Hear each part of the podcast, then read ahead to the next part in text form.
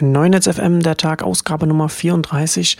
Heute ist der 7. Juni 2019. Ich bin Marcel Weiß und zum Abschluss dieser wunderschönen Woche, wo wir ins Pfingstwochenende gehen, will ich heute über vier Plattformaspekte sprechen, beziehungsweise über vier Plattformthemen, äh, von WordPress über Huawei und Uber Eats bis hin zu Bird und äh, Micromobility. Und ähm, das erste Thema WordPress. Ich habe mit Matthias Pfefferle jetzt ähm, hier und jetzt Open Web 2, das ist die zweite Ausgabe unseres Open Web Podcasts gemacht, veröffentlicht. Da haben wir über WordPress gesprochen. Hat der eine oder andere sicher schon davon gehört, dieses sehr populäre Content Management System. Ich hatte im Vorfeld davon auch mal die Zahlen nochmal rausgesucht.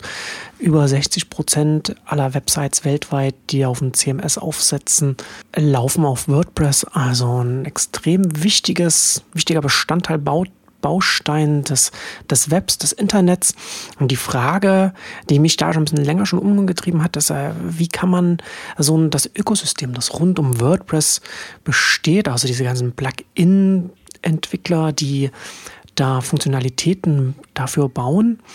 Wie kann man das nachhaltiger machen? Denn wenn man WordPress benutzt und dann Plugins sucht, dann kann man ganz oft, dann verzweifelt man ganz oft, wenn man ganz viele Plugins sieht, die zum einen ähnliche Funktionalitäten haben, schwer unterscheidbar sind und viel schlimmer natürlich äh, ganz oft schon veraltet sind.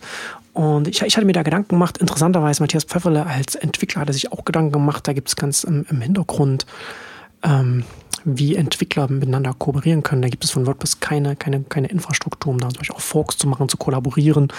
Da wäre etwas sinnvoll, ähnlich wie GitHub, also ein Git-System, da wo das dann einfacher wird.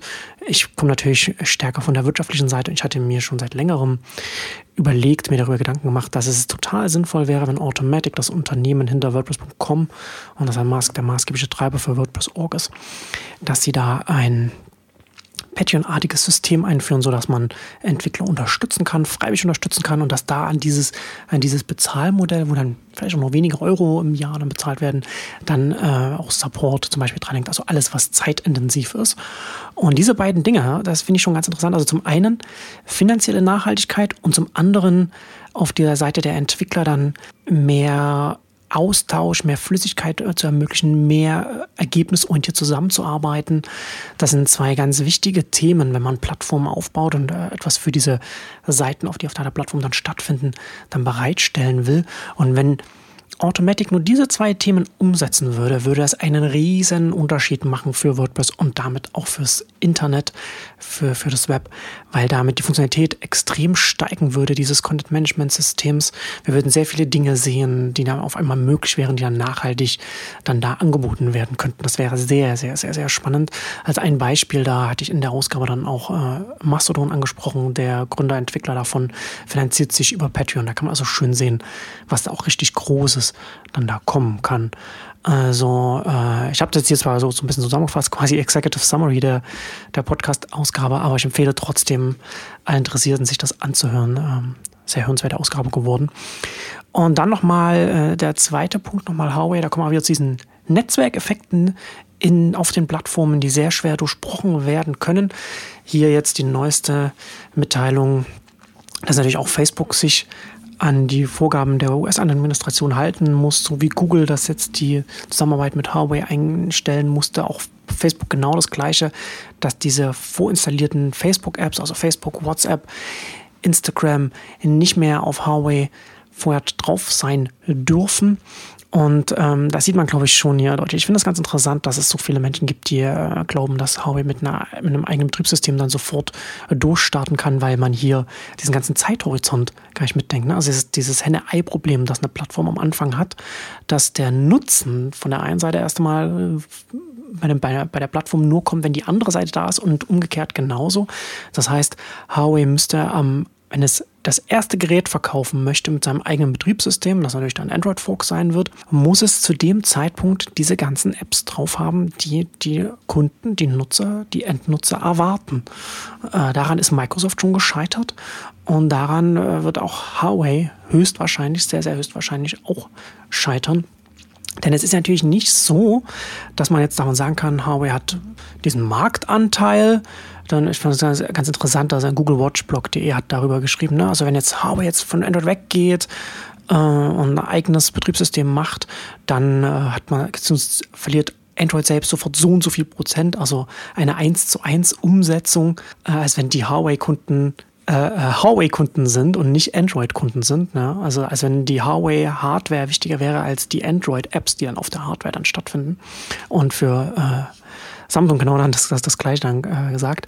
Also hier sieht man schon mal, die, die, der Zeithorizont ist ja hier extrem schwierig, extrem komplex, weil Huawei diese Entwickler erstmal überzeugen muss, dann da auf diese Plattform drauf zu kommen und im Grunde genommen darf kein US-Entwickler dann auf, auf diesem App Store stattfinden. Also dazu gleich nochmal. Und auf der anderen Seite natürlich dann die Endkunden davon zu überzeugen, das zu kaufen, obwohl dann diese ganzen Apps dann fehlen, die man, die man von Android gewöhnt ist. Das wird ganz schwer, gerade wenn man heute auch an den Longtail denkt. Also ich hatte das schon mal gesagt, diese zum Beispiel die lokalen Apps, ÖPNV und so weiter. Die würden dann da erst einmal fehlen. Die würden erst nach und nach kommen. Und man müsste erst einmal mit einem Telefon vorlieb nehmen, mit einem Smartphone vorlieb nehmen, auf dem diese ganzen Sachen fehlen. Das ist alles sehr, sehr unwahrscheinlich. Und da haben wir gar, gar nicht über die Hardware gesprochen. Und im Grunde genommen müsste Huawei hier an der Stelle eigentlich auf ein, auf ein äh, äh, Betriebssystem setzen, das gar nicht von Huawei kommt, weil auch diese ganzen, wie gesagt, US-Apps dann sowieso nicht auf dieses Huawei-Betriebssystem kommen werden. Zweites Plattformthema horizontale Expansion von Plattformen. Äh, in den USA hat Uber mit Uber Eats einen Delivery Hero, Lieferheld ähnlichen Dienst, also dass man sich dann eures, äh, Mahlzeiten von Restaurants dann liefern lassen kann, als ist noch an einer eigenen App. Sie experimentieren jetzt damit, das in die Haupt-App mit einzubinden, was natürlich ne, das Ganze sehr viel einfacher auffindbar macht, zum einen für die normalen Uber-Nutzer und natürlich auch für die Uber Eats-Nutzer dann, die man dann auch vielleicht dazu bringt, Uber zu benutzen. Dann tatsächlich gibt es auch Uber Eats-Nutzer, die gar nicht mit Uber fahren. Also diese horizontale Expansion sehr naheliegend für Plattformen, die man auch immer mitdenken muss, die man, bei denen man dann auch äh, letzten Endes dann quasi das wirtschaftliche Potenzial dieser Plattformen erst sieht. Also es gab ja vor ein paar Jahren diesen Wirtschaftsprofessor, der, der, der sich den, die, äh, den Marktumfang der Taxibranchen weltweit angeschaut hat und gesagt hat, das ist die Obergrenze für Uber und äh, zum einen völlig übersehen hat, dass Uber mit einem anderen Modell nochmal einen größeren Markt aufmachen kann, schon allein in dem Personentransport und natürlich zusätzlich auch noch in verwandte Märkte reingehen kann, wie eben hier bei Uber Eats. Aber natürlich auch bei der horizontalen äh, Expansion von Plattformen auch immer das Problem, dass es schnell komplex wird. Und das sieht man auch hier. Ne? Das fand ich ganz interessant, was TechCrunch da geschrieben hat. The merged app is now available to all iOS users, also die App, wo auch Uber Eats in Uber mit drin ist. In cities where Uber doesn't offer bikes and scooters that already clutter the interface of its car service app, such as San Francisco, LA und New York City. Also da stellt sich ja schon die Überlegung, äh, wie man das dann, wie man das überhaupt verbinden kann, dass er in der Uber-App, wo man vorher noch die Autos ähm, bestellt hat, um dann irgendwo hinzukommen. Dann jetzt auch schon die Fahrräder und die Scooter mit drin sind und natürlich dann auch noch Eats. Das wird dann schon sehr umfangreich. Also da gibt es auch so eine Obergrenze äh, äh, auf dem kleinen Smartphone-Screen, was man da machen kann. Also oh, zumindest ist es auf jeden Fall eine große Herausforderung.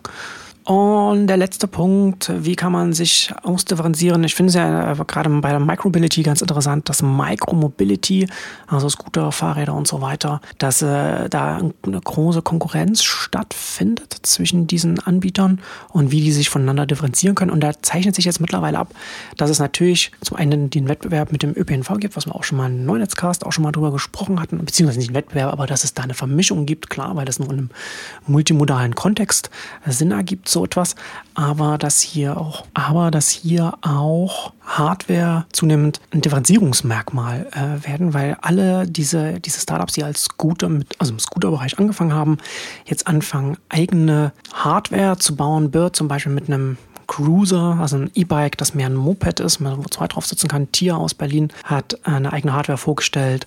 Cirque, das vorher Flash ist, hat äh, auch eigene Hardware und alle sagen, dass sie, dass noch mehr in, Arbeit ist, also mehr Formfaktoren kommen werden und dass man sich darüber dann auch äh, schnell ausdifferenziert, also dass da auch Hardware-Kenntnisse dann dazu beitragen werden, äh, sich dazu ausdifferenzieren, was eigentlich auch notwendig wird, wenn man dann einfach in ÖPNV und so weiter dann rein aggregiert wird. Also das ist nach wie vor ein sehr ähm, dynamisches Feld, das sehr spannend ist, gerade auch aus Plattformdynamik heraus. Und natürlich für Mobility sowieso ein extrem wichtiger, wichtiges Thema. Und damit kommen wir zum Ende für heute. Äh, schöne Pfingsten bis Mittwoch. Tschüss.